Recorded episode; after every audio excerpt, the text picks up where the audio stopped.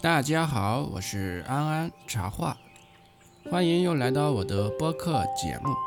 今天为大家朗诵的是菜根谭《静心达生》中的“物自为物，我自为我”。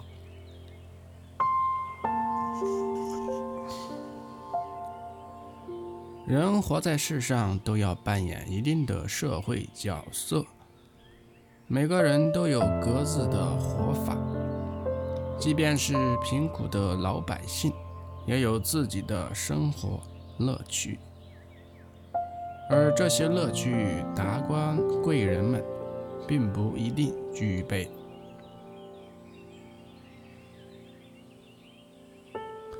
王冕，元代著名画家和文学家，他淡于名利。寒如梅花，备受人们的推崇。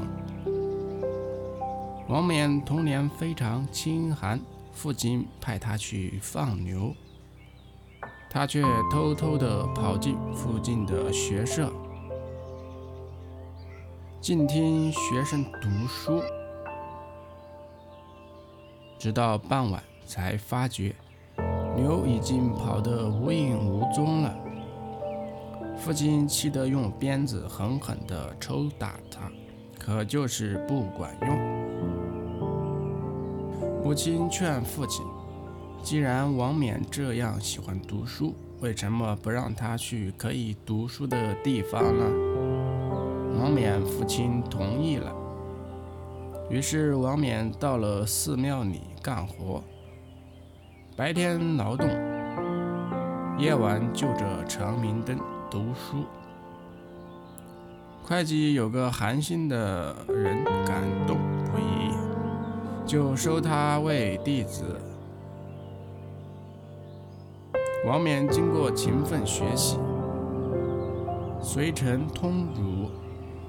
韩信死后，王冕应举不中，就北游燕都，做客于秘书卿太不华家。太不华非常赏识王冕。从北方归来后，王冕常说天下将乱，就托儿带妻隐居在九里山中。他在房屋四周种上千株梅花，自称为梅花屋主。王冕的墨梅云。我家洗砚池头树，朵朵花开淡墨痕。不要人夸颜色好，只留清气满乾坤。这无疑是安贫乐道思想的集中表现。物自为物，物自有物，我自有我，是真潇洒的滋味了。王冕画梅花非常出色，求画者络绎不绝，官府多次征召他当官，他坚持不受，甘愿在清贫的生活中享受无穷的乐趣。王冕不为富贵所动，坚守贫寒，在书画领域独辟天地。乐趣无穷，是因为他深知人生自有其乐趣，并不需要一味的依靠物质，将财富看得过于重要，不停的追逐，即使财富到手，也会失去生活的幸福。接下来为你朗诵的是《静心达生》中的。去不在多，景不在远。要想感受到生活的情趣，并不在东西的多寡，即便一小池清水、几块怪石，也可欣赏到山水间无尽的景色。领悟自然的美景，不在远近。即便在草屋、竹屋之下，也可以感受到清风明月的悠闲。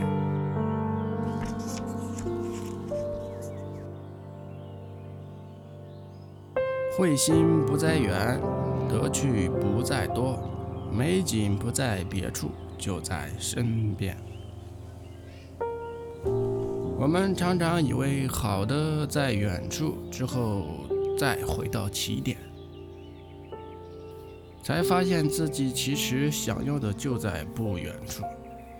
之前的种种努力不过是自作聪明。这就是舍近求远的本质。农夫阿力生活殷实。一天，一位老者拜访他，这么说道：“倘若你能够得到拇指大的钻石，就能买下附近全部的土地；倘若能得到钻石矿，还能够让自己的儿子坐上王位。”钻石深深地吸引了阿力的心，他从此对什么都不满足了。经过辗转反侧的思考之后，第二天一早，他便叫起那位老者，请老者指教他哪里能够找到钻石。老者想打消他那些念头。但无奈阿丽完全听不进去，老者只好告诉他：“你在很高很高的山里寻找淌着白沙的河，倘若能够找到白沙里一定埋着钻石。”于是阿丽变卖了自己所有的地产，让亲人寄宿在街坊家里。自己出去寻找钻石，但他走啊走，始终没有找到要找的宝藏。他终于失望，头还死了。故事并没就此结束。一天，买了阿丽房子的人把骆驼牵进后院，想让骆驼喝水。后院里有条小河，骆驼把鼻子凑到河里时，这个人发现沙中有块闪着奇光的东西，他立即把它挖出来，是一块闪闪发光的石头。他把石头带回家，放在炉架上。过了些时候，那位老者又来拜访这家人。进门就发现炉架上那块闪着光的石头，不由得奔跑上前。这是钻石，他惊奇地嚷道：“阿丽回来了！”不，阿丽没有回来。这块石头是在后院小河里发现的。金房主答道：“不，你在骗我。”老者不相信。我走进这房间，就知道这是钻石啊！别看我有些唠唠叨叨，但我还是认得出这是块真正的钻石。于是两人跑出房间，到那条小河。挖掘起来，过了一会儿，露出了比第一块更有光泽的石头，而且以后又从这块土地上挖掘出许多钻石。机遇往往就在人们身边，在人们心里，只要人们用心发现，享受当下，生活中处处都有。美景。